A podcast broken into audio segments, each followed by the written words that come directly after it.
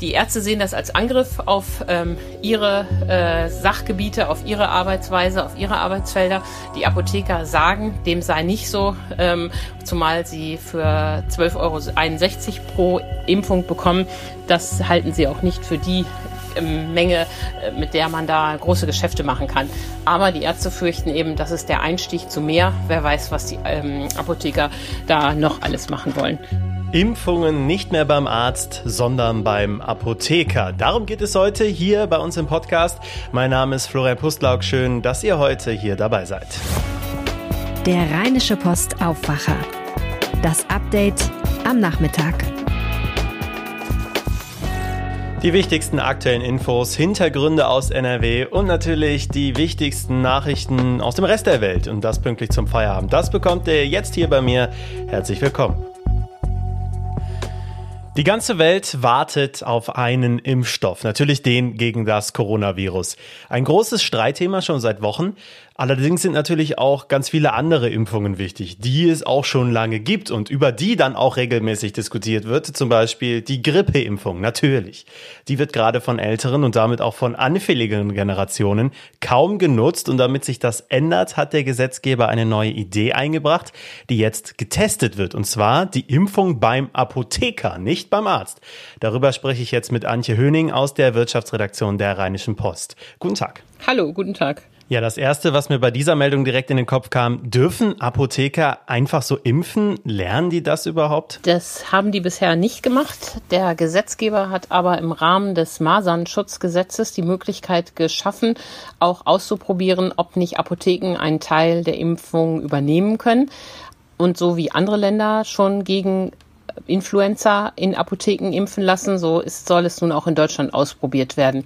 Und da ist die Region Nordrhein Vorreiter. Die starten nun einen Modellversuch, die AOK Rheinland-Hamburg als größte Krankenkasse in NRW und ähm, die Apothekerschaft und von nun an äh, sollen hier ab Herbst Apotheker gegen Influenza impfen dürfen. Also kein Termin mehr beim Arzt, sondern einfach mal eben bei der Apotheke um die Ecke sich impfen lassen. Kann ich mir das ungefähr so vorstellen? Ja, genau, das ist die Idee. Man hofft darauf, dass das Angebot beim Apotheker niederschwelliger ist. Man geht quasi einfach mal vorbei, anstatt einen Termin beim Arzt zu haben und im, im Wartezimmer sitzen zu müssen.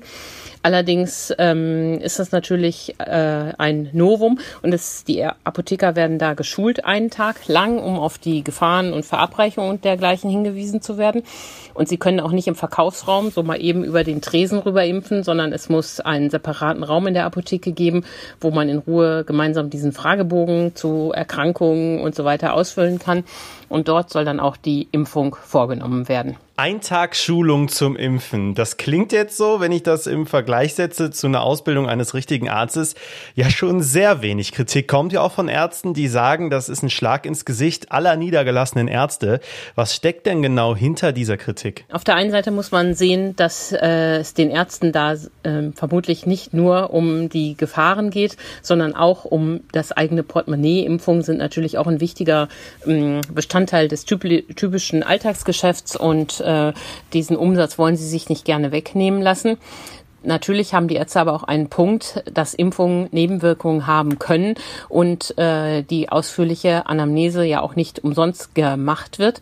Das wissen die Apotheker auch. Daher sagen sie ganz klar, wir machen das nur bei einer Impfung, die äh, lange bekannt ist, standardisiert ist und wo es erfahrungsgemäß wenig Nebenwirkungen gibt, wie die Influenza-Impfung.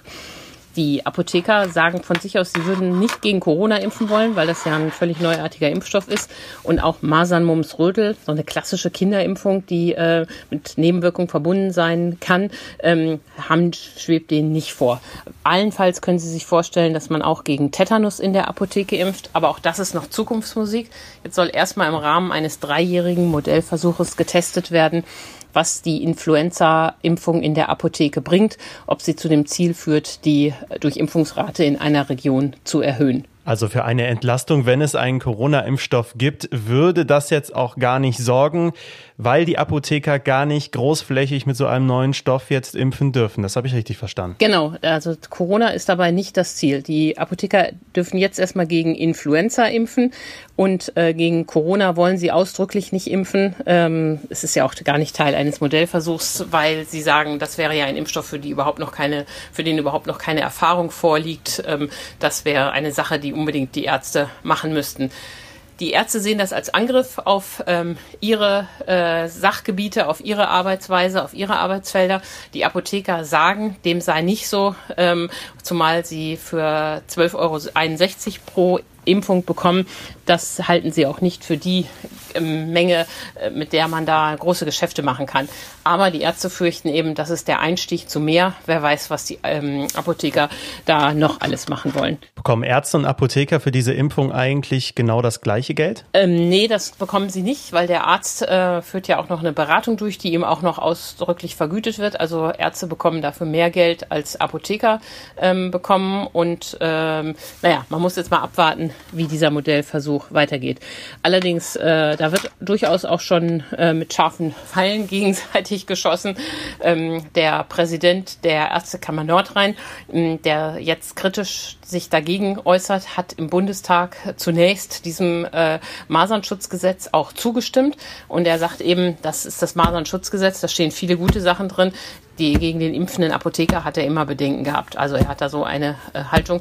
Andererseits könnten ja noch die Ärzte sagen, okay, wenn der Apotheker jetzt unseren Job machen darf, dann können wir auch vielleicht seinen machen und Dinge künftig abgeben, äh, die wir auch nicht abgeben dürfen.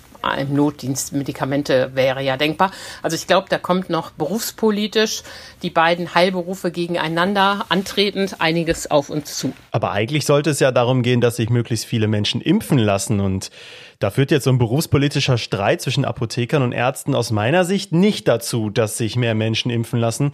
Vor allem, wenn ich mir die Impfgegner anschaue, die ja aktuell wieder sehr laut unterwegs sind während der Corona-Pandemie. Da ist so ein Streit doch eigentlich hinderlich. Ja, aber ähm, diese Verschwörungstheoretiker, äh, die muss man mit Argumenten schlagen und ähm, es ist wirklich wichtig, dass sich möglichst viele Leute gegen Influenza impfen lassen. Das ist ähm, schon in der Vergangenheit ähm, wichtig gewesen äh, umso bedauerlicher, dass nur ein Drittel der Älteren das bisher auch genutzt hat. In diesem Winter gilt es mehr denn je, denn die große Gefahr ist ja, dass die Corona-Pandemie natürlich noch nicht vorbei ist und die Menschen sich dann aber zusätzlich zu Corona-Influenza aufsammeln ähm, und dann eine Doppelinfektion haben. Das muss unbedingt vermieden werden und vor dem Hintergrund ist dieser Vorstoß auch zu verstehen. Antje Höning aus der Wirtschaftsredaktion der Rheinischen Post. Vielen Dank für das Gespräch. Sehr gerne. Herzlichen Dank. Und jetzt habe ich die aktuellen Infos am Nachmittag, Stand 16 Uhr für euch. Ausreiseverbote aus Corona-Regionen in Deutschland. Darüber diskutieren Bund und Länder derzeit.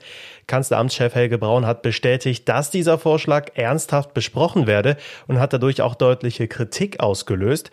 Der Städte- und Gemeindebund glaubt nicht, dass so eine Maßnahme realistisch umsetzbar sei. Braun erklärt, dass so Infektionsketten einfacher nachzuvollziehen sein könnten und so könne auch ein pauschales Beherbergungsverbot für Menschen aus dem gesamten Landkreis umgangen werden. Das hatte es ja zuletzt von vereinzelten Bundesländern für Menschen aus den Kreisen Gütersloh und Warendorf gegeben, als dort die Corona-Zahlen zuletzt nach oben geschnellt waren. Die Hinweise auf ein rechtes Netzwerk in der hessischen Polizei nehmen weiter zu und haben jetzt auch personelle Konsequenzen. Erst wurde bekannt, dass offenbar von einem Polizeicomputer private und geheime Daten einer Kabarettistin abgerufen wurden. Die Frau werde seit Monaten auch per Mails bedroht. Im Laufe des Tages ist dann auch noch Hessens Polizeipräsident Udo Münch zurückgetreten. Das hat Innenminister Peter Beuth von der CDU mitgeteilt. Der Polizeipräsident hätte bereits im März von einer illegalen Datenabfrage eines Polizeicomputers erfahren, das aber zunächst nicht an das Innenministerium weitergeleitet und das hätte laut Minister Beuth umgehend erfolgen müssen. Schaffen es die Grünen im nächsten Jahr in die Bundesregierung, wollen sie das Tempolimit auf Autobahnen durchsetzen. Das hat Parteichef Robert Habeck angekündigt und sich inhaltlich damit vom möglichen Koalitionspartner der Union distanziert. Die Grünen setzen auf Tempo 130 auf den Autobahnen in Deutschland und darauf, dass inzwischen selbst Automobilverbände nicht mehr grundsätzlich gegen das Limit sind. CDU-Generalsekretär Paul Zimiak hat Habecks heutigen Vorstoß dagegen als Sommerloch-Thema abgewiegelt und dafür sei während der Corona-Krise keine Zeit. Zwischen CDU und Grünen scheint sich also in Sachen Tempolimit inhaltlich ein mögliches Streitthema zu entwickeln. Wegen der Corona-Pandemie und den vielen Reisebeschränkungen machen viele in Deutschland Urlaub, auch hier bei uns in NRW natürlich. Da verwundert diese Meldung nicht. Laut dem Kraftfahrtbundesamt wurden im Juni deutlich mehr Wohnmobile zugelassen, nämlich 65 Prozent mehr als noch im Mai. In der Branche wird sogar noch mit einem weiteren Anstieg gerechnet. Es gebe einen Trend zum Slow Travel, also zum entschleunigten Reisen mit einem Wohnmobil. Das sagt der Vorstandschef der Erwin Hümer Gruppe Martin Brandt. Außerdem gäbe es durch das Reisen mit dem eigenen Wohnmobil deutlich weniger Einschränkungen durch die örtlichen Corona-Regeln. Durch die Corona-Krise könnte es weltweit mehr Kinderarbeit geben. Davor warnt die Kindernothilfe Duisburg, die hat heute ihre Jahresbilanz vorgestellt. Viele würden nicht mehr zur Schule gehen können und auch die Hungersnot breite sich schneller aus. Hilfsorganisationen wie die Kindernothilfe hätten es durch die Corona-Krise deutlich schwerer, die Projekte weiter durchzuführen und auch vor Ort aktiv zu werden. Aber es gibt auch gute Nachrichten. Und zwar sei die Zahl der regelmäßigen Spender trotz der Krise in den letzten Monaten nicht zurückgegangen, sagt Karin Weidemann, die Vorsitzende der Kindernothilfe in Duisburg. Es gebe weiter rund 68.000 Unterstützer. Die Weltwirtschaft bleibt wegen der Corona-Pandemie weiter instabil. Das zeigt sich an der Entwicklung des DAX. Der rutschte nach mehreren schlechten Nachrichten wieder um über anderthalb Prozent ab. Sorgen verursachen derzeit der Handelsstreit zwischen den USA und China und auch die Rückkehr der Corona-Beschränkungen in Kalifornien zum Beispiel. In dem US-Staat, wo viele Großkonzerne sitzen, da steigen die Infektionszahlen wieder stark an. Bars, Kinos und Kirchen müssen unter anderem wieder dicht machen. Die Herstellung synthetischer Drogen mit einem Wert in Millionenhöhe soll von drei Männern aus Nettetal und Mönchengladbach vorbereitet worden sein. Sie wurden heute von Kriminalbeamten festgenommen. Laut der Polizei seien illegal entsorgte Chemieabfälle an der Grenze zu den Niederlanden aufgefallen und dadurch kamen die Ermittler der Gruppe wohl auf die Spur. Der Vorwurf, die Männer sollen legal erhältliche Chemikalien an illegale Abnehmer weitergegeben haben, damit diese zum Beispiel Ecstasy und Amphetamine herstellen. Die Ermittlungen hätten den Handel im zweistelligen Tonnenbereich nachgewiesen und die Drogen, die damit hergestellt hätten werden können, hätten siebenstellige Beträge erbracht. Und nochmal die Erinnerung, ab morgen gilt eine neue Corona-Schutzverordnung in NRW. Die wichtigsten Maßnahmen, also Maskenpflicht, Abstandsgebote und Kontaktbeschränkungen bleiben bestehen. Allerdings sind jetzt auch wieder mehr Teilnehmer beim Freizeitsport in Hallen, mehr Besucher von kleinen privaten Feiern und auch kleinere Veranstaltungen möglich. Findet ihr alles zusammengefasst auf rp-online.de. Soweit also euer News-Update am Nachmittag. Wenn ihr uns etwas sagen möchtet, gebt uns auch gerne Feedback, Anregungen, dann schreibt uns doch an aufwacher.rp-online.de. Alle weiteren Kontaktmöglichkeiten findet ihr bei uns in den Show Notes. Und mehr Nachrichten hört ihr morgen hier bei uns, morgen früh und jederzeit gibt's die natürlich auch bei RP Online. Mein Name ist Florian Pustlauk. Ich wünsche euch noch einen schönen Dienstag. Ciao. Mehr bei uns im Netz rp-online.de